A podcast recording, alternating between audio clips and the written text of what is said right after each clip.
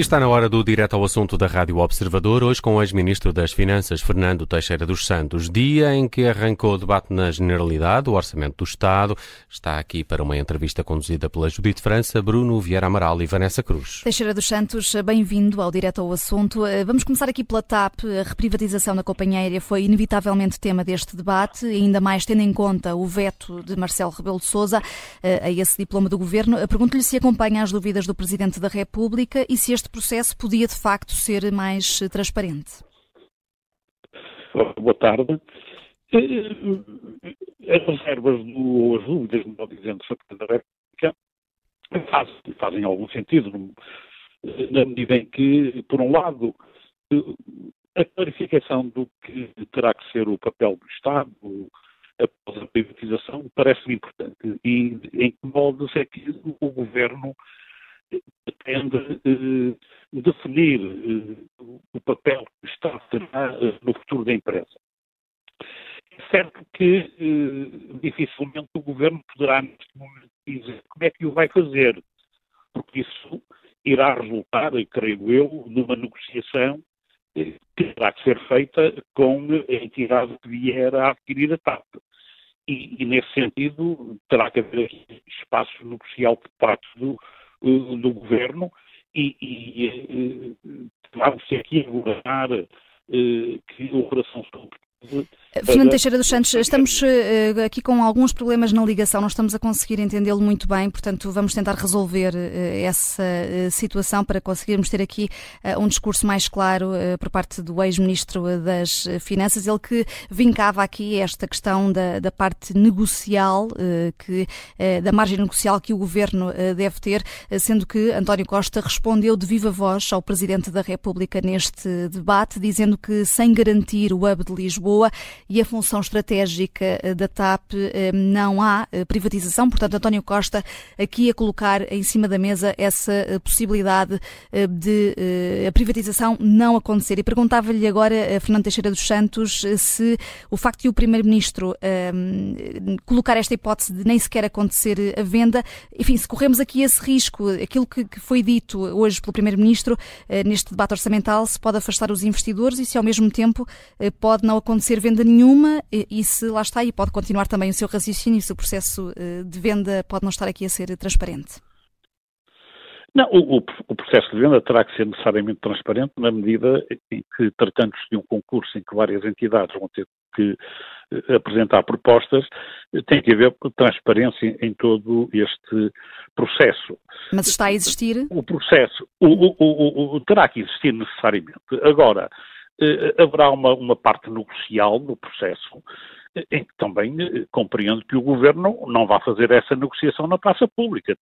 Agora, o Governo deverá, uma vez feito esse, acabado esse processo, o Governo terá necessariamente que explicar as opções que foram tomadas, o acordo a que eventualmente se chegará, isso terá que ser devidamente clarificado e, nesse sentido, assegurar a transparência do processo.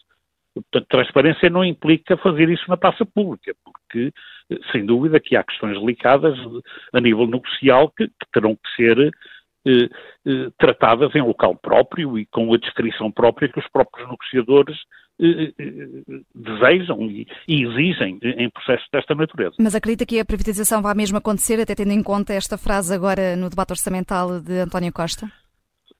Eu, eu, espero bem que aconteça, porque se não acontecer acho que seria muito mau, eh, porque mais uma vez eh, continuamos com uma situação de eh, indefinição relativamente ao, ao destino da empresa e, e àquilo que o Estado de facto vai pretender quanto ao seu futuro. Portanto, eu, eu desejo bem que o processo prossiga, que se concretize, que se finalize e que finalmente eh, a TAP tenha um novo quadro eh, que resultará dessa privatização e dos moldes em, que ela for efetuada, mas que seja um quadro que lhe dê estabilidade eh, para poder continuar a desenvolver o seu negócio e a deixar de ser um problema que preocupa os portugueses. Hum. Teixeira dos Santos, quanto à medida mais polémica deste orçamento, a subida do IUC, António Costa disse que daqui a um ano todos saberão quem falou verdade. Tem-se gerado muitas dúvidas sobre se o aumento de 25 euros por ano será mais do que isso e durante mais tempo. O senhor já foi ministro. Isto é o governo a testar uma medida impopular, mas que considera necessária? Eu, eu acho que essa é uma medida que faz todo o sentido num quadro de alteração eh, do nosso sistema tributário. Eu acho que é muito positivo neste orçamento o alívio eh, da tributação direta e esse alívio é significativo para os portugueses. Agora, temos também que ter presente que o Estado continua a precisar da receita fiscal para enfrentar as despesas que tem que suportar com os vários serviços públicos que coloca à nossa disposição. E, e por isso, o alívio da carga fiscal direta terá que, alguma medida, ser compensado por impostos indiretos. O IUC é um imposto. representa uma, uma baixa efetiva dos impostos.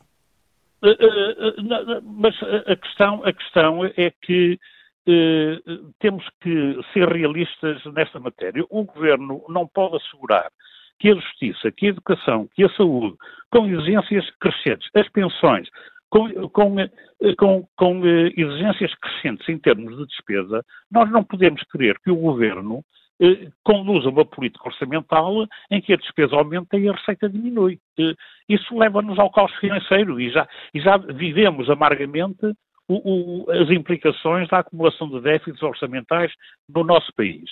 E, portanto, o, o governo não pode deixar de assegurar o nível de receita que é necessário para eh, assegurar as suas funções. Por outro lado, nós não podemos comparar a carga fiscal eh, com o orçamento equilibrado com a carga fiscal em anos em que o orçamento não estava equilibrado. O que é que isso quer dizer? Quando um, um país tem um déficit, não paga os impostos que devia pagar. Alguém vai ter que os pagar no futuro. E, portanto, a carga fiscal será mais baixa quando há um déficit, mas é ilusório porque esse déficit representa impostos a serem pagos no futuro. Nós, neste momento, medida, estamos confrontados. A medida em particular situação... tem, tem, sido muito contestada. Devia ter sido mais não, bem eu, explicada eu, desde não, o início pelo uh, governo. Uh, uh, olha, eu, eu acho que esta medida do IUC e a contestação a que está a ser objeto, no meu entender, é o último reduto de resistência das oposições à proposta orçamental. Porque eu, quando vejo as oposições a criticarem o aumento do IUC em 25 euros no máximo no próximo ano, e a conclusão a que eu chego é que o, o Ministro das Finanças, Fernando Medina, deu cheque mata às oposições com a proposta de orçamento. No fundo, só tem essa, essa crítica. Uh, é porque o resto não, tem um salto positivo. Não, não, porque, não é, é, é, sob o ponto de vista económico, é positivo aliviar a tributação direta e eh, em contrapartida, eh, se necessário, como é o caso, eh, que esse alívio possa ser feito com eh, agravamento da carga indireta. Porque a tributação direta é aquela que afeta o trabalho, o investimento, a poupança. A tributação indireta é menos, é a que menos afeta a dinâmica económica uhum. e as decisões dos agentes económicos neste domínio. Certo. E, portanto, parece-me correto, parece-me correto que se tenha conseguido um alívio da carga fiscal direta à custa do agravamento de alguns impostos indiretos. Certo, mas temos aqui um, um problema eh, que, que, ficou de fora, Sim. se é que é um problema, uh, corrija-me se estou enganada, que é o, o facto das empresas terem sido esquecidas neste orçamento do Estado. Não, não foram, uh, porque há várias medidas que, que, de facto até favorecem e estimulam quer a inovação quer a capitalização das empresas, e em termos de IRC, para o ano, vamos ter um, uma descida da receita do IRC em números redondos em cerca de 300 milhões de euros. Portanto, não me parece que. Apesar da taxa aqui, não baixar. Apesar da taxa não uhum, baixar. Uhum. Uh, agora, agora é evidente que também, em termos de alívio da carga direta, não se pode fazer tudo de uma vez. Como eu disse, o governo não pode deixar de abdicar da receita de que necessita para fazer face eh, mesmo sabendo que tem excedente orçamental, esta é a altura para ter excedente Sim, e ter um não, cofre. Mas, não, é, é, é, é, é repare, um, excedente de 0,2% Sim, é, é, é, pequeno. Para o ano, isso praticamente é uma situação de equilíbrio orçamental. Hum. Num ambiente de grande incerteza, de grande incerteza que ainda temos quanto à evolução do mundo, e basta agora ter presente este conflito no Médio Oriente, percebemos que, de facto, nós temos. Eh, eh, há muitas dúvidas quanto ao que poderá vir a ser o ano 2024. E, portanto, parece-me prudente, eh, numa lógica de equilíbrio orçamental de saúde, ao fim e ao cabo, das nossas finanças públicas, eh, parece-me que faz sentido eh, um, um, um ligeiro excedente de 0,2% para podermos enfrentar as vicissitudes que uma conjuntura incerta sempre encerra. Portanto, também é preciso ter presente que um país com uma dívida acima dos 100% do PIB também é um país frágil nos mercados financeiros. Portanto, o, o, o, Estado tem que garantir o financiamento da despesa corrente e tem que garantir, obviamente, o pagamento daquilo que o Estado deve aos seus credores.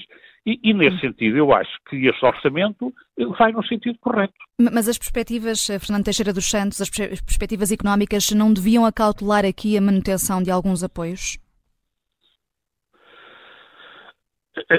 Bem, a conjuntura económica é, eh, apesar de tudo, de algum crescimento, não, não é muito Mas há aqui alguma incerteza, garante... até por causa deste conflito no Médio Oriente? Alguma incerteza, sim, sim mas, mas, com certeza que se se vier a, a concretizar eh, um agravamento dessa conjuntura por causa deste conflito, o Governo, à semelhança do que fez no passado, tomará as medidas de apoio que forem necessárias.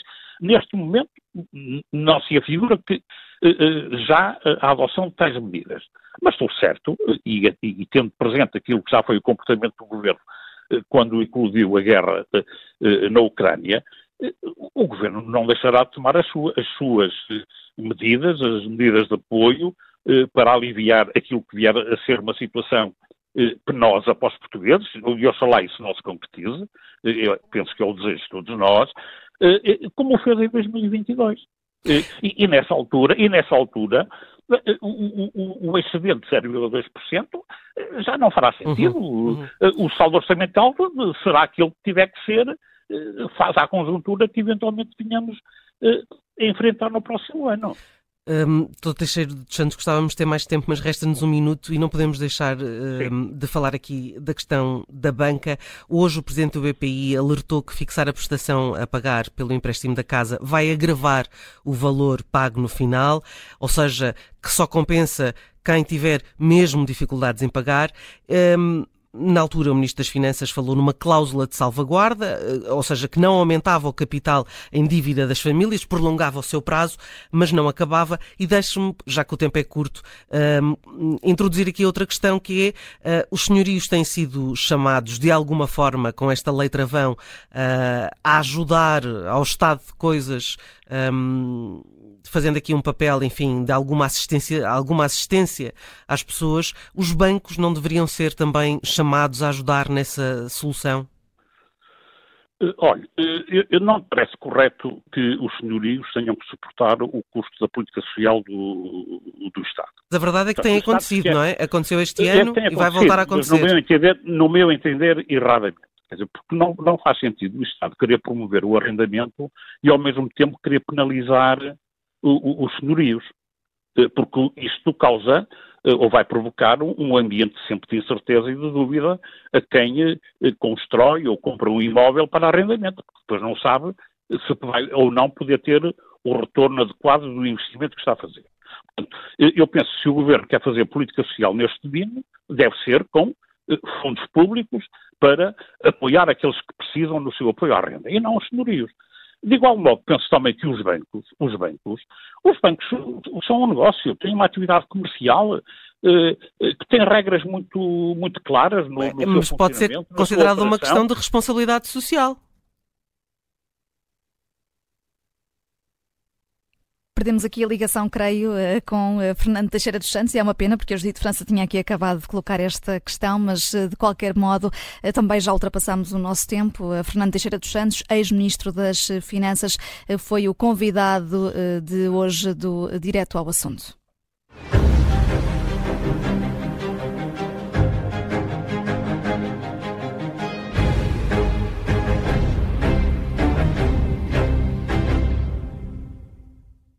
Rádio Observador.